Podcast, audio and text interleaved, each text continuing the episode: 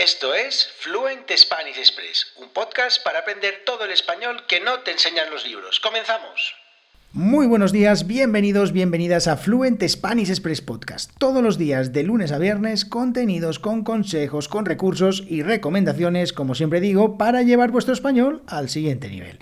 Hoy es lunes 17 de octubre de 2022, episodio número 284-284 de Fluent Spanish Express Podcast. Un episodio que vamos a dedicar a hablar de los errores. Voy a hablaros de los 5 errores que cometen siempre mis estudiantes. Os aviso que este episodio en realidad no es para hablar tanto de cómo corregir estos errores, sino de simplemente mencionar estos errores para que eh, de alguna manera veáis que no estáis solos, que no estáis solas y que más o menos todo el mundo pues va cometiendo los mismos errores, hay unos patrones y a medida que vamos aprendiendo el idioma, que vamos mejorando, pues esos errores se van, eh, bueno, pues van desapareciendo. Pero os voy a contar estos cinco errores que cometen siempre mis estudiantes, que me perdonen, no voy a personalizar en nadie, ellos saben que cometen esos errores, además pues bueno, a veces nos reímos de ellos, así que no pasa nada.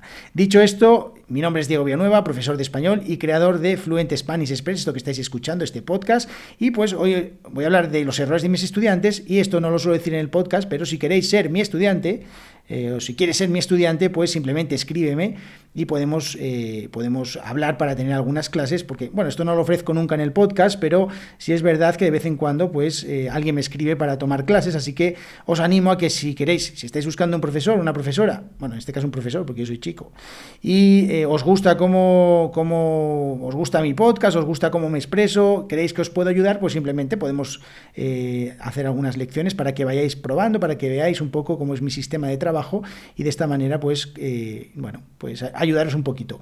Eh, yo siempre digo que es muy interesante eh, a lo largo de, nuestras vidas como estudiantes y la mía misma en otros idiomas, ir teniendo diferentes profesores porque son diferentes enfoques, porque es diferente manera de, expresarse y hay todos los profesores tienen algún matiz, alguna cosa interesante que nos puede ayudar a mejorar nuestro idioma.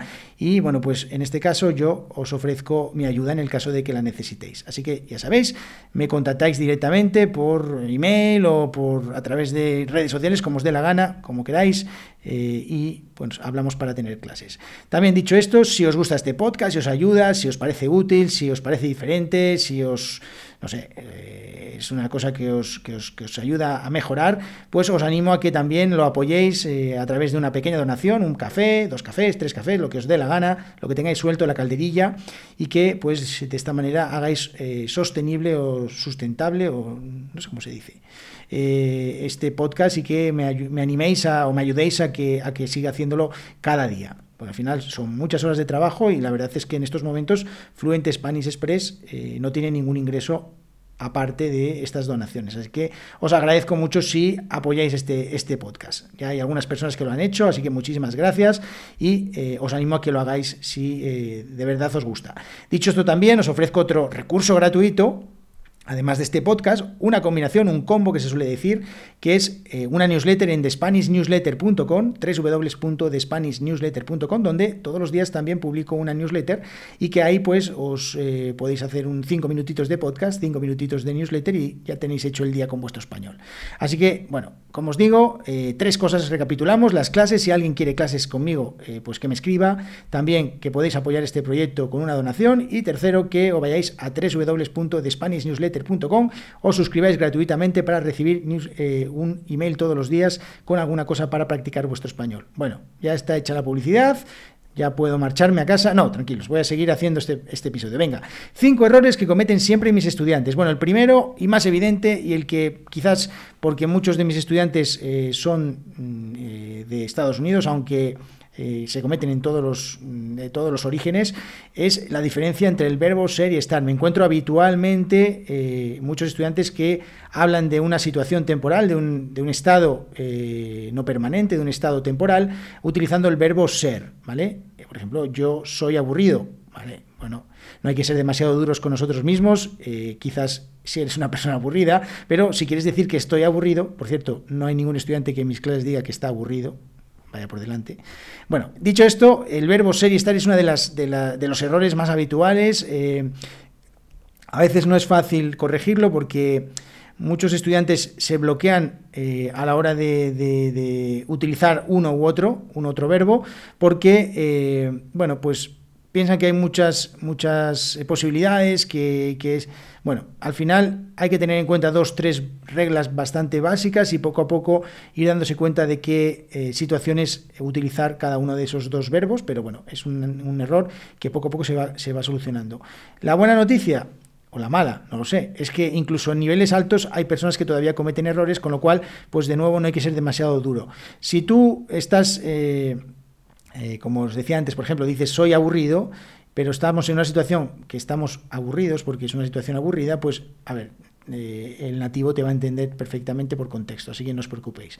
Otro más, y este, hay con algunos estudiantes que la verdad es que se lo digo a ellos, eh, no sé qué hacer ya con ellos, porque es el tema del género de los sustantivos. Hay un montón de palabras terminadas en A, que todos los libros han corrido a escribir en sus manuales que todas las palabras terminadas en A son palabras femeninas, que, claro, nos llevan a equívoco y hacen que los estudiantes pues hablen de la programa, la problema, yo qué sé, un montón de palabras que, es que a veces es, mm, no sé, mm, por ejemplo, eh, el problema.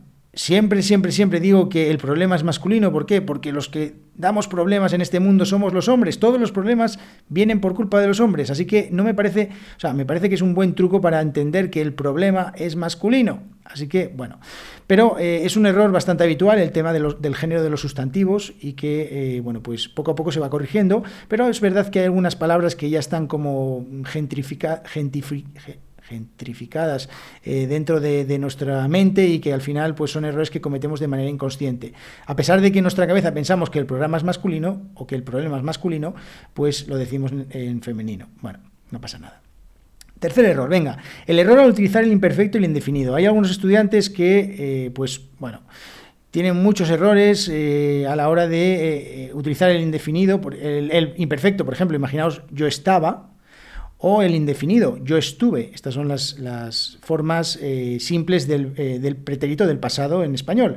Eh, entonces, bueno, un pequeño truco. Si hay un marcador temporal, utilizamos un marcador temporal que es ayer, la semana pasada, el año pasado, el mes pasado, lo que os dé la gana, utilizamos indefinido. Por ejemplo, ayer vi una película, ayer cené pasta, ayer hablé con mi madre, por ejemplo, indefinido.